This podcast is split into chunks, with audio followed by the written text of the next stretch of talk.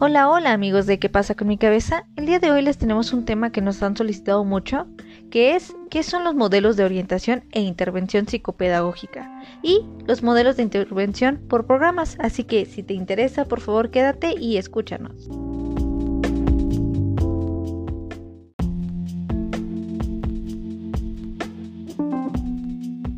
Como mencionábamos al principio del programa, el día de hoy vamos a hablar de la intervención psicopedagógica la que hoy en día es una realidad que promovida desde distintos ámbitos administrativos se va abriendo camino e implantándose progresivamente en el terreno educativo. Este proceso ha dado lugar a una reflexión acerca de los distintos modelos de intervención posibles y ha propiciado un cambio de orientación respecto a los modos de proceder que habitualmente usamos. Nosotros en este programa les vamos a hablar o nos vamos a centrar en uno de ellos que es el modelo de intervención por programas.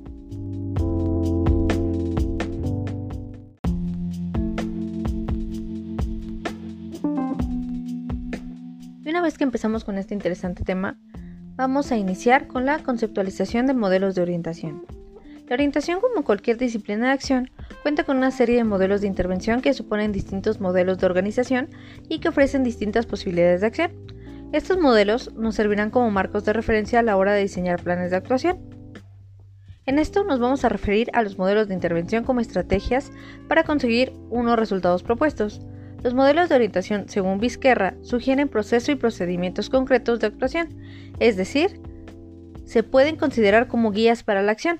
A lo largo de la historia han ido surgiendo diversos modelos. La investigación ha contribuido en determinar la eficacia de estos modelos.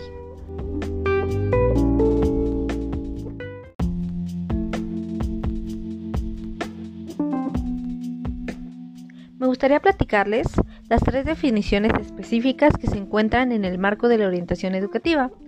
La primera es que son las estrategias fundamentadas que sirven de guía en el desarrollo del proceso de orientación en su conjunto, es decir, que es la planificación, la puesta en práctica y la evaluación en alguna de sus fases.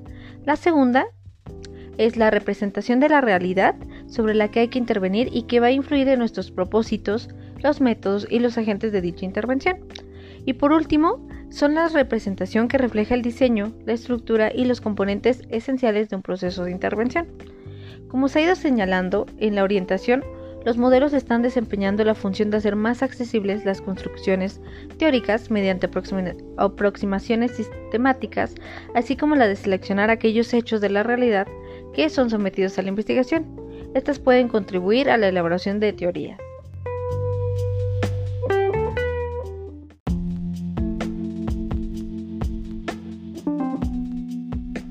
Me gustaría platicarles acerca de las tipologías de modelos de orientación.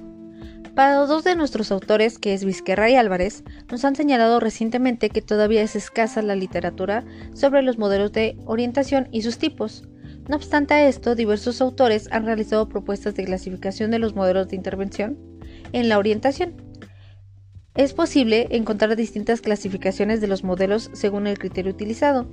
Así que me gustaría platicarles también de Velas y Ureta que nos recogen la siguiente clasificación. Empleando un criterio histórico para Rodríguez Monero, nos, nos dice que lo distingue de la siguiente forma. Los modelos de orientación educativa y profesional en el siglo XX. Los modelos históricos es un modelo de orientación vocacional de Frank Parsons y el modelo de Brewer que asimilaba la orientación y la educación. También tenemos los modelos modernos de orientación educativa y profesional, es decir, la orientación entendida como clasificación y ayuda al ajuste o adaptación. También está la orientación como un proceso clínico. También tenemos la orientación como un consejo o un proceso de ayuda para la toma de decisiones. Y por último, la orientación como sistema metodológico ecléctico. Dentro de estos modelos también tenemos los modelos contemporáneos, de orientación, que estos están centrados en la institución escolar y en las organizaciones educativas, es decir, la orientación como un conjunto o una constelación de servicios, la orientación como una reconstrucción social, la orientación como acción intencional y diferenciada de la educación o la orientación facilitadora del desarrollo personal. Y por último, el modelo centrado en las necesidades sociales y contemporáneas, es decir, la orientación como técnica consultiva o intervención indirecta, las intervenciones primarias y secundarias, que es la teoría de la orientación activadora, los programas integrales de orientación preventiva y la orientación para la adquisición de las habilidades de la vida.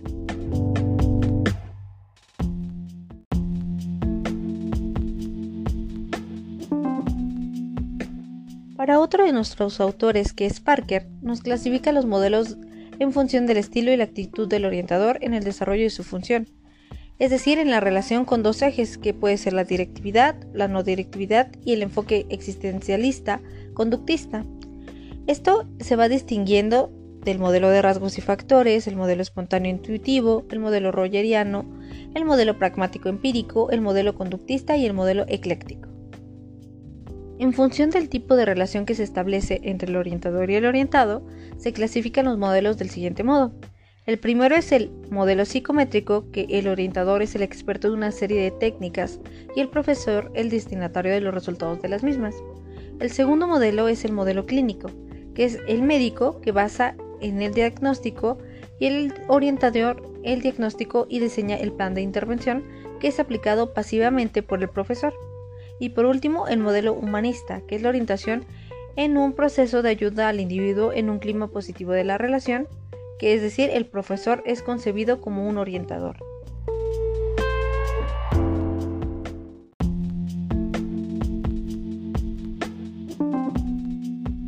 Me gustaría platicarles acerca de algunos autores y cuál es su clasificación de los modelos de intervención en la orientación. Para Rodríguez Espinar y Álvarez González, están los modelos de intervención directa individual, que es un modelo de counseling. El segundo es el modelo de intervención grupal, que puede ser un modelo de servicios versus programas. El tercero es el modelo de intervención indirecta individual y o grupal, que puede ser un modelo de consulta. Y por último, un modelo tecnológico. También tenemos al autor Álvarez Rojo, que para él la clasificación es modelo de servicios, modelo de programas, modelo de consulta centrado en los problemas educativos y los modelos de consulta centrado en las organizaciones. Por último, me gustaría también platicarles acerca de Vizquerra y Álvarez, que para ellos la clasificación de los modelos se centraba en el modelo clínico, en el modelo de servicios, en el modelo de programas, en el modelo de consulta, en el modelo tecnológico y en el modelo psicopedagógico.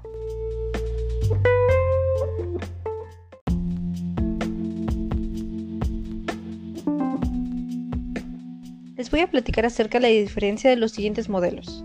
Para el modelo de counseling se centra en la acción directa sobre el individuo para remediar situaciones en las que el paciente tenga déficit. Aunque está desligado del proceso educativo, su demanda aconseja una prudente utilización. En el modelo de consulta, que el cual está centrado en la acción indirecta sobre grupos o individuos, ha adquirido un gran auge, ejerciendo su función desde una perspectiva terapéutica, preventiva o de desarrollo. Para el modelo tecnológico es con las limitaciones propias de cualquier medio tecnológico y el desconocimiento del mismo. Este modelo que pretende fundamentalmente informar y que goza de un importante auge en otros países, se desarrolla en el nuestro experiencias por el momento poco relevante. El modelo de servicios se centra en la acción directa sobre algunos miembros de la población, generalmente en situaciones de riesgo o déficit. También tenemos el modelo de programas. Este modelo es una intervención a través de, una acción directa sobre grupos. Esto es una garantía del carácter educativo de una serie de pasos, lo que supone la elección de un modelo de planificación. El modelo de servicios actuando por programas, este es un nuevo modelo de intervención directa sobre grupos, el cual presenta la peculiaridad de considerar el análisis de necesidades como un paso previo a cualquier planificación y una vez detectadas y priorizada dicha necesidad, se diseñan programas de intervención que den satisfacción a las mismas.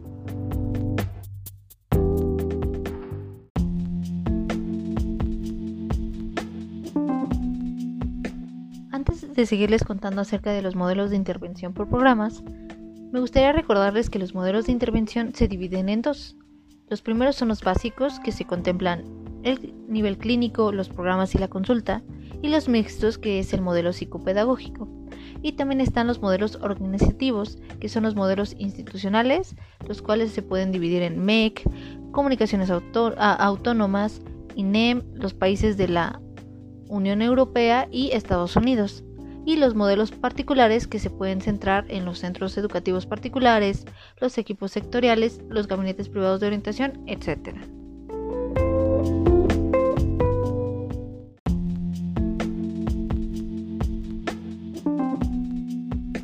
Una vez que ya sabemos acerca de los modelos de intervención, ahora me gustaría platicarles del modelo de intervención por programas.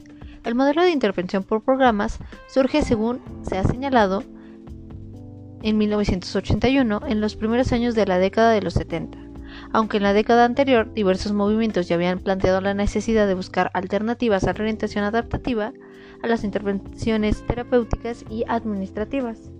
Esta se presenta como un modelo de intervención mediante el cual el orientador puede ejercer funciones distintas a las del diagnóstico y la terapia, y como una forma de intervención eficaz para hacer efectivo dos de los principios de la orientación educativa que han sido marginados en la práctica orientadora, es decir, el de prevención o proactividad y el de intervención social y educativa. Diferentes autores han llevado a cabo intentos de caracterización de los programas de orientación. Es por ello que en nuestro contexto vamos a resaltar las aportaciones de algunos de estos autores.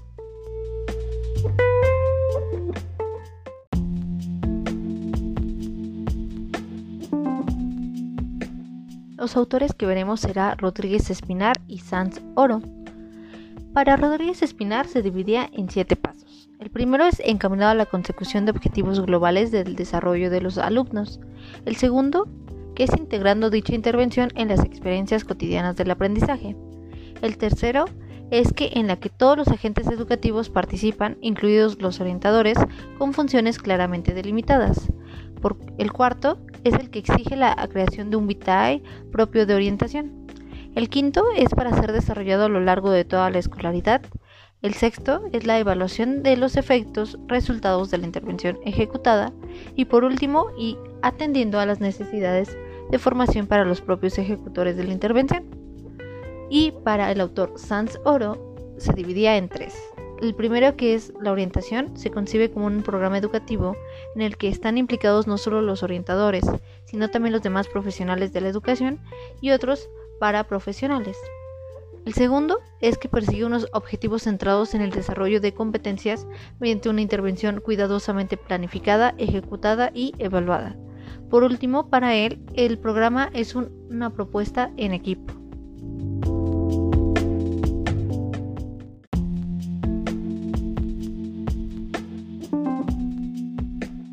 Entre las ventajas que se advierten en el desarrollo sistemático de los programas, se destacan los siguientes.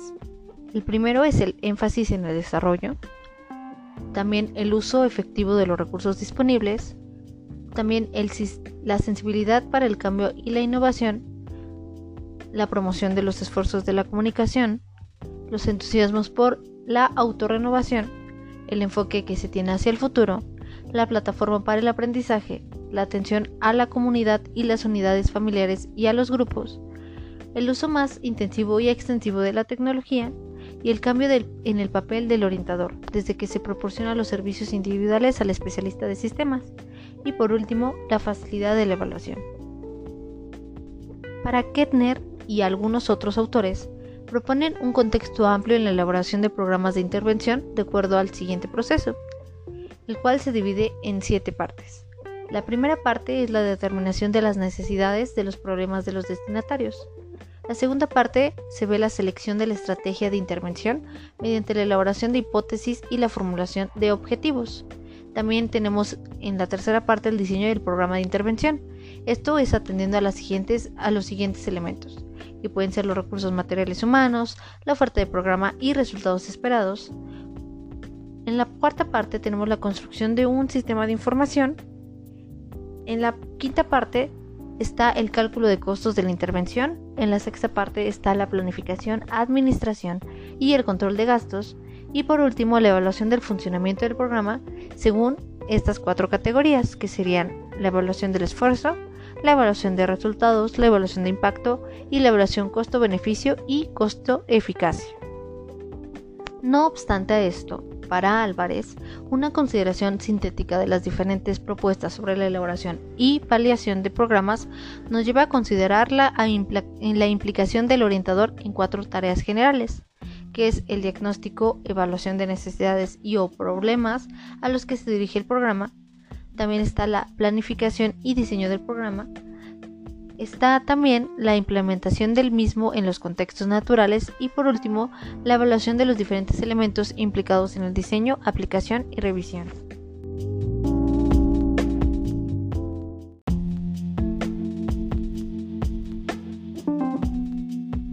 Ahora pasaremos a las fases de un programa. Por lo que se refiere a la delimitación de las fases que componen este proceso, existen tantas propuestas como autores que las realizan. Según Álvarez y Hernández, las diferencias son más formales que conceptuales y es posible vislumbrar un cierto acuerdo a la hora de señalar las fases básicas de este proceso, por lo cual les vamos a explicar. Primero es la fase de evaluación de necesidades, después el fase, la fase de diseño del programa, también después sigue la fase de aplicación del programa y por último la fase de evaluación del programa. En el ejemplo que les acabamos de dar de cómo se diseñan estas fases, los orientadores van a necesitar métodos para averiguar las necesidades, determinar los resultados y programar e implementar estrategias como actividades de consulta, así como realizar la evaluación del programa para tomar decisiones sobre su eficacia.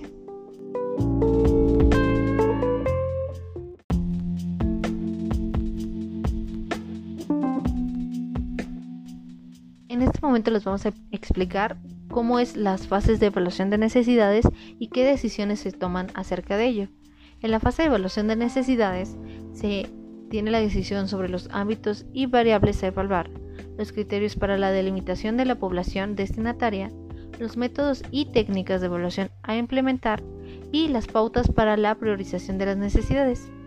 También en la fase del diseño del programa se toman las decisiones sobre el tipo de programa y de oferta que se hará a los destinatarios, la estrategia de diseño a emplear, la metodología a utilizar en el proceso de enseñanza-aprendizaje, los resultados esperables, las condiciones para su aplicación y los resultados a utilizar.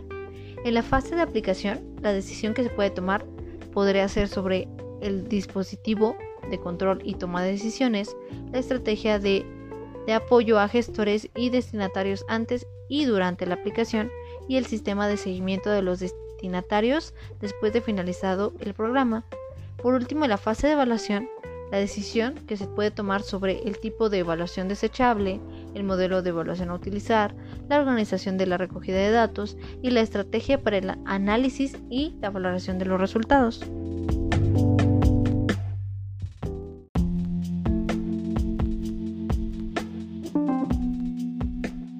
Antes de terminar con este programa, también me gustaría platicarles acerca de la tipología de programas.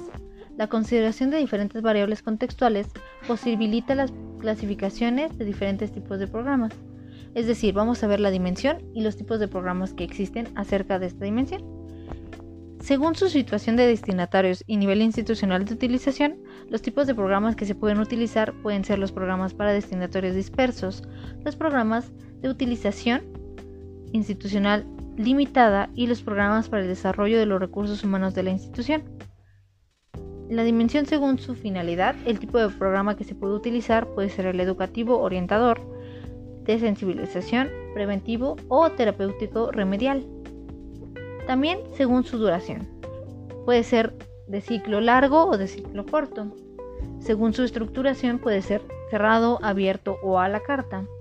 También en la según su modalidad de aplicación, pueden estar integrados en los materiales del currículo, los módulos o modulares o los autoaplicables. Según su perspectiva de intervención, pueden ser centrados en los alumnos o centrados en los profesionales de la intervención. Según la temática, pueden ser centrados en los aspectos vocacionales, centrados en los, en los desarrollos personales y sociales de la persona. Pueden también estar centrados en el desarrollo cognitivo y escolar, es decir, ya sea escolar académico, que es lo mismo, y dirigidos a las familias de programas mixtos.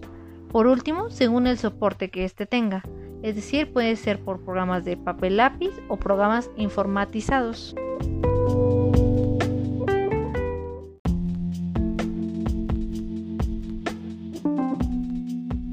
Tristemente hemos llegado al final de este programa, pero antes de terminar con él, me gustaría darles una reflexión de Álvarez que nos dice que según el cual la intervención por programas no es la panacea, no pudiendo ser empleada como una estrategia excluyente y requiriendo para su implementación algo más que la sustitución de una tecnología parcialmente ineficaz.